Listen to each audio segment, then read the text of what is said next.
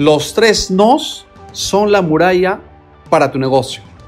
Con 14 años desarrollando redes de mercadeo, me di cuenta cuáles son las tres murallas más grandes que tienes que superar todo networker.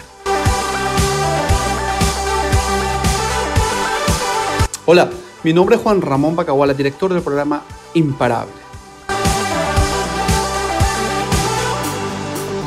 Es importante resaltar que estas tres murallas no son creadas por tu empresa de redes de mercadeo. Tampoco no es el gobierno que tiene algo en contra de la profesión. No es la economía. Estos tres obstáculos son creados por los mismos networks, literal. ¿Ok? Una de ellas, no podemos identificar problemas siendo objetivos. O sea, tenemos que ser objetivos para identificar como tal los problemas. La muralla número dos, no nos perciben como un asesor, como un mentor, como un coach. Nos perciben como un vendedor y eso no está bien. La muralla número 3. No existen relaciones interpersonales con los líderes. Vamos a ver un poco más de qué trata.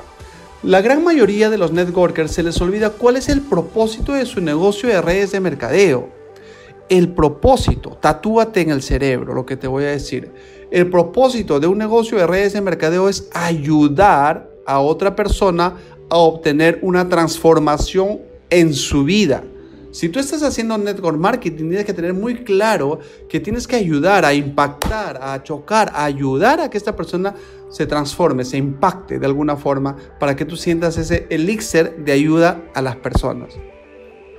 Para poder ayudar a una persona con nuestro negocio necesitamos saber qué problemas podemos solucionar, porque no somos adivinos, entonces tenemos que identificar los problemas, debemos ser intencional en obtener información de todos los prospectos que manejemos para ayudar a personas con nuestro negocio. Cuando tomamos cierto tiempo, cuando nos tomamos el tiempo de hacer preguntas y escuchar, es cuando estamos posicionando a nuestra persona como un asesor, un coach.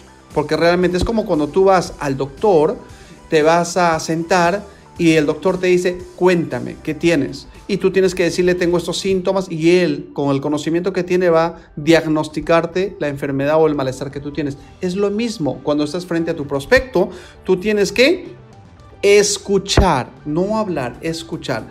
Cuando tu prospecto se da cuenta que estás interesado en ayudar, se da cuenta que eres un profesional de la industria de redes de mercadeo. Entonces, no serás percibido como una persona que solo quiere ganar dinero, que solo se va de casa, que solo quiere capturar a la gente que tiene sangre caliente, que simplemente los caza, los mete al bolso y el siguiente y el siguiente. No, no, no, no. Hoy día la gente sabe que hay personas que solo quieren prosperar aprovechándose de ellos en vez de ayudarlos a ellos. Es literal. Yo te meto a mi negocio para generar ingresos, te meto a mi negocio para generar ingresos, pero no estoy visualizando, no estoy pensando en qué tanto yo te voy a ayudar. Tengo que identificar tus necesidades reales para que de esa manera tú puedas sentir mi asesoramiento. Es la gran diferencia de ser posicionado como un clásico vendedor de multinivel en vez de un asesor de negocios. ¿Ok?